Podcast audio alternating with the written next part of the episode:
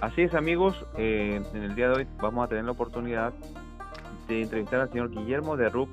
Él es gerente general de Tropigas Natural y una, digamos, un combustible, un producto que eh, poco a poco se, está desarrollando en, Panamá, especialmente de las plantas que existen en Colón.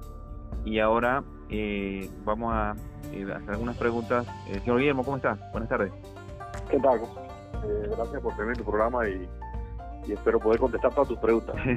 Exacto. Bueno, queríamos saber un poquito del alcance y los, los planes de distribución entonces de, gas natural eh, y, al, final, ¿cuál es el, el efecto del acuerdo que han tenido con los señores de, producción del gas natural en Colón? Eh, sí, claro, Mario. Mira, nosotros eh, como conoces, debes saber, eh, y la sabe la mayoría de tu, de, tu radio audiencia, eh, es una empresa de 70 años, eh, una empresa familiar que, ha, ganado mucho conocimiento en el tema de, gas, LPG, y hemos servido al país eficazmente y, sin, ningún tropiezo por los últimos casi 70 años, ¿no? a la llegada del, gas natural a nuestro país, eh, ¿quién más que nosotros para, para poder ofrecer ese producto a nuestros clientes, ¿no? Eh, y a los clientes que salgan en el sector. Eh, así que así que nos, dimos a la tarea de, negociar con, la empresa AES, en este caso, o LG Marketing, que es la, la dueña del gas que viene a Panamá, eh, para ser su distribuidor local y, tratar de atender el mercado que se pueda conseguir en Panamá. Eh, entonces esa fue la idea de donde nació la idea del negocio. Eh, en, el, en, el, camino eh, ya, ya, tenemos, ya, vamos a ser suplidor de unas plantas de, generación que en el área de Darién, que son plantas de sistemas aislados. si no conocen qué es los sistemas aislados, son las plantas que están en lugares remotos, ya sea islas o lugares donde no, no llega la interconexión nacional. Exacto y entonces se le suple la energía a ENSA, en este caso es la, es la que tiene los sistemas del lado de Panamá. Eh, todas estas plantas las, estamos, las están montando con gas natural y nosotros vamos a hacerle la logística de despacho del producto. ¿no? Sí. Eh, este, este, mismo año, el 2020, eh, debe ser, deben empezar a darse esos despachos, eh, obviamente cuando podamos salir del, tema del COVID y las plantas puedan terminar su construcción y, y, todo pueda marchar como, como preestablecido. ¿no? ya actualmente tenemos los equipos que van a hacer esa logística. Tenemos tres cisternas de LNG, que son las primeras tres cisternas en Panamá de LNG, eh, de gas natural, eh, licuado, eh, y ya estamos, ya las tenemos aquí en Panamá listas para cuando empiece la operación. Exacto. que, Se ha mencionado este, también Costa Rica, es decir, en los mercados de Panamá y de Costa Rica.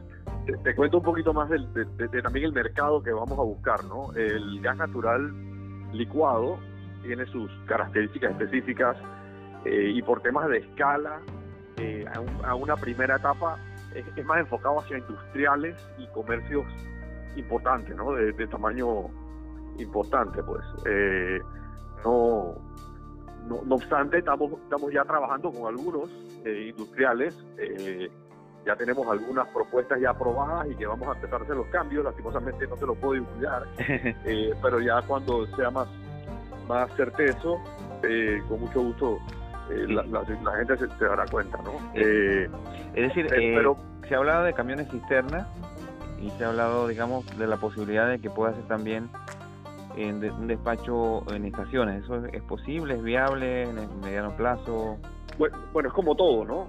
habría que levantar un parque de, automóviles o donde mucho se estila a usar el gas natural también en otros países es en los sistemas de transporte masivo. empieza por ese rubro. Entonces, eh, es un tema que también junto con, con, la empresa eh, que dueña del gas, que es la que lo trae a Panamá y nos, lo está dando nosotros para distribución, hemos estado viendo la posibilidad de, hacer algún, de, ver si, si el transporte masivo es como una primera etapa hacia el transporte, ¿no? Ya si, si eso prospera y, y, funciona como, en otros países. Tú sabes que siempre hay que tropar, lastimosamente, a nuestros países y a nuestra región a veces hay que tropicalizar las cosas, ¿no? Que funcione en Nueva Zelanda o en Europa no necesariamente es una garantía de que nos funcione en Panamá, eh, aunque son buenas señales, trataremos de, que sea eficiente y, siempre buscando ahorros y limpieza, algo combustible más verde, todo para el medio ambiente, ¿no? Sí, justamente. Pero, pero sí, hay la esperanza de tener ese tipo de, cambios locales, eh, pero poco a poco, ¿no? Eh, tenemos que empezar por, por, los más fáciles primero, por los, por los industriales, que la gente se vaya acostumbrando al producto, a, la forma de manejarlo, a, la forma que se comercializa, etcétera, es un poco diferente a otros combustibles. Exacto, eh, porque bueno, estamos hablando de un combustible alternativo, amigable con el medio ambiente y al final eh, cada vez se está buscando más eso, que sean combustibles más limpios. Eh, necesitamos preocuparnos del tema de los gases de efecto invernadero y esta es una alternativa por eso también es lo llamativo. Eh, hay, ejemplos, incluso en Colombia es muy, usado para, por ejemplo, transporte un poco más masivo, eh, flotas de buses. En Colombia, claro, los, beneficios también de, este producto en Colombia, por ejemplo, es que es que ellos tienen capacidad local, pues ellos tienen extracción de gas natural en Colombia eh, y lo hace mucho más atractivo al, precio, ¿no? Entonces eso, es una barrera que tenemos que romper aquí, ser eficientes y, poder ganarnos a los otros combustibles que ya tienen más tiempo en Panamá, ¿no? Pero, pero a lo que decías antes de que es un combustible más limpio, sí, obviamente los gases, eh, gas natural en este caso, y, el EPG en su, en su forma también, lo muy bonito que tienen es que son, son, como, son como combustibles transitorios para, para irte a combustibles más verdes. Entonces, como que vas saliendo de los combustibles líquidos y, y te vas limpiando, ¿no? Sí. Eh, entonces, sí, tiene, sí tienen ese factor interesante de que, de que son una buena solución para, para el futuro, ¿no? Para, sí, lo para irnos a, un sistema más verde, ¿no? Sí. Eh, lo otro que también eh, nos, nos genera mucha inquietud es si el Estado tiene que generar algún tipo de marco legal, si tiene que dar alguna facilidad, si tiene que algo de infraestructura, es decir, ¿se necesita algo de adaptación como, como Estado, como, como país o simplemente es un asunto privado? Eh, yo creo que entre más se prolifere el combustible, eh, que es nuestro interés, ¿no? A, mediano plazo, a corto, mediano plazo, eh, obviamente el gobierno va a tener que de alguna forma reglamentarlo, ¿no? Así como se reglamentan los otros combustibles. sé, que, sé que alguna vez he hablado de proyecto de ley eh, pero no hay nada en firme ahora mismo, pero, pero eso es natural que, a veces productos así se, reglamenten, ¿no? Porque pues, pueden tender a poder ser productos un poco temerosos para la gente por ser un gas, eh, a veces los temas de seguridad y de control es importante también legalizarlos y, y, reglamentarlos más que nada, ¿no? Así que sería natural que venga algo de eso, al, al, al momento no hay nada. Eh, la, oficina de los bomberos siempre rige y, verifica que, uno haga todas las cosas bien, pero eso poco a poco habrá reglamentaciones más, más específicas con el tiempo. ¿no? Exacto.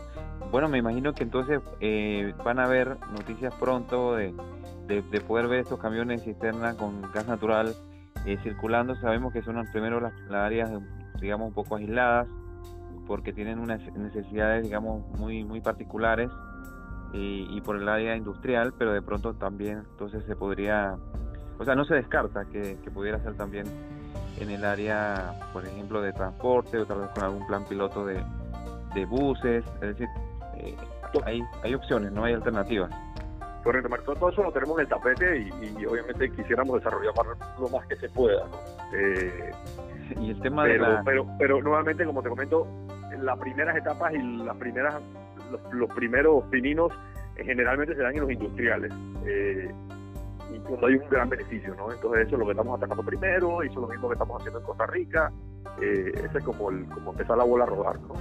Eh, pero estamos, estamos muy entusiasmados con el combustible, con el acuerdo con AES, estamos, creo que ambos estamos muy, muy felices de la sociedad que tenemos en, en ese sentido, y creo que va a hacer buenas cosas para Panamá. Sí, sí, sí, por cierto, porque es muy, es muy novedoso y no, nos plantea entonces una, una inversión también diferente y que vaya reemplazando eh, el tema también del combustible, se va reduciendo el, el, utilizar derivados de petróleo.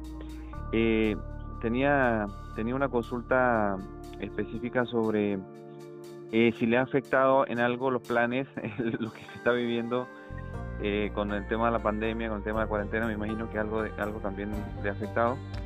Eh, bueno, sí, eh, un poquito siempre, ¿no? Como todos los negocios fueron afectados, eh, algunos trámites se han visto más lentos.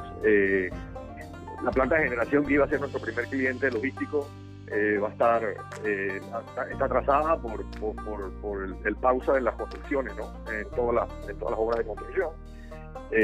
AES también tiene un poquito de retrasos en el tema de su cargadero por el tema del COVID. Eh, pero yo creo que ya en las próximas semanas, si, si se van dando flexibilidad en los temas, eso nos podemos poner al día y, y, Dios mediante este año, eh, en los próximos meses, eh, ya podamos tener nuestros despachos y, y, vean los camiones rodando en la calle. Exacto. Bueno, lo, nos queda nada más agradecerle primero la llamada y segundo desearle el mejor de los éxitos porque al final esto no, nos abre puertas y nos da posibilidades que al final eh, son las que se necesitan, ¿no? Perfecto, muchas gracias Mario y, a la orden siempre, ¿no? Igualmente, aquí estamos a la orden y vamos a estar, entonces compartiéndole con los amigos oyentes la entrevista. Muchas gracias. Muchas Síguenos en nuestras redes sociales en arroba octanos